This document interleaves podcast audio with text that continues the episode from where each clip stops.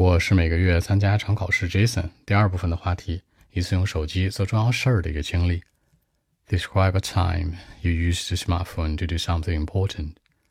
Actually, I used my smartphone to help me record my time on sport. Actually, I do sport very often in life, almost every day if possible, you know.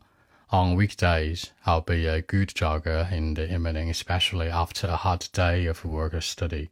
You know, I love jogging and running. On weekend, I'll go to the gym. Actually, the smartphone is perfect for me when doing sport.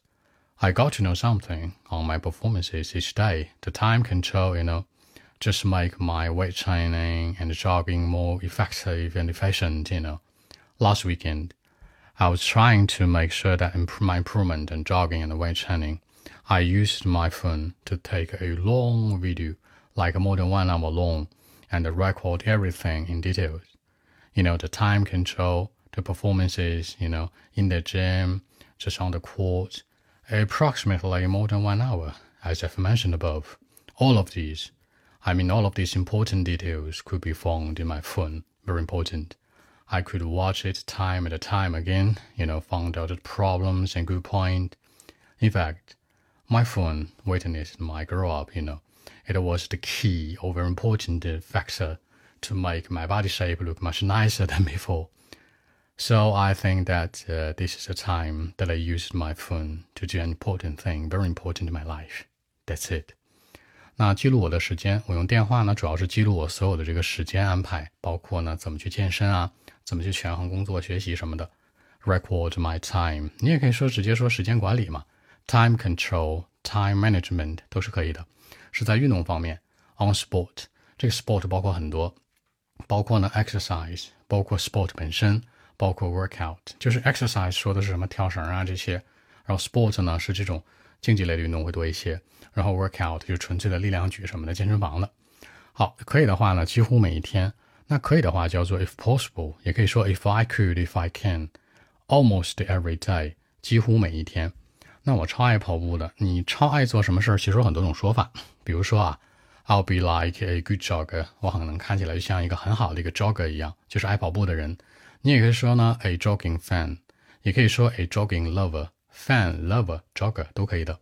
或者你直接说呢，I'm big fan of jogging 都可以。那表示喜欢之前，Jason 就提到过了。比如说，I'm really into，I'm fond of，I like，I dislike，我喜欢我不喜欢，是吧？都可以这样说。好，去健身房。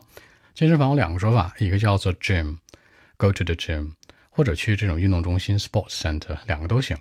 在健身房能做的事儿有两个是必须的啊，一个是力量练习 weight training，weight training 就是那种举重类的，是吧？还有呢就是什么 treadmill，就是在跑步机上面跑步。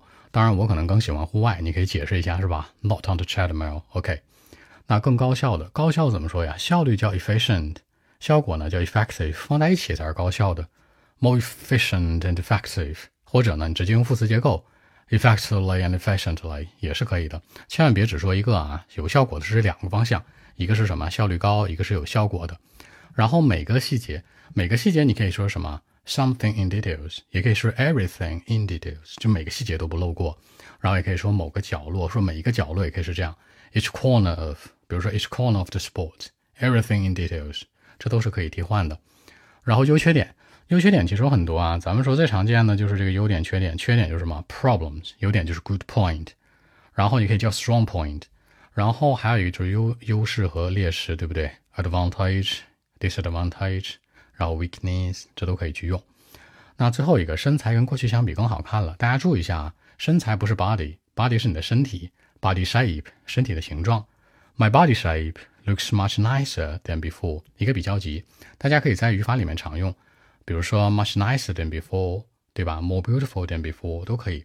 这个 nice 这个词本身它是很万能的，一般来说它可以指代万物，什么身材呀、长相啊，然后呢这个东西呀、性别啊，所有所有东西好看都可以是它。用一个比较级可能会显得更好一点。那表达身体状态的，你除了可以说 body shape 之外呢，你还可以说你的 body 的一种 control。比如说，哎呀，Jason，我的这个身体协调能力很好。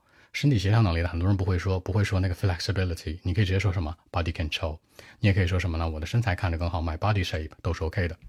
Well, actually, I used my smartphone to help me record my time on sport. Actually, I do sport very often in life. If possible, almost every day. On weekdays, I'm a jogging fan, you know, in the evening, especially after a hard day of work or study, I like to do it. On weekend, I'll go to the gym. Actually, the smartphone is perfect for me when doing sports. I got to know my performances each day, the time control, you know, just everything just make my weight training and uh, you know performances more efficient, effective. Last weekend, I was trying to make sure that my improvement. I mean, I was doing right or doing wrong, everything. I was wondering if I used my phone to take a long video, like more than one hour long, and record everything in detail. The time, you know, the time control, the performances, each corner, each part. I mean, everything in details. Um, all of these important uh, details could be found in my phone. I could watch it time and time again, found out the problems and could point the advantage and the problems, you know. In fact, my phone witnessed my grow up, seriously.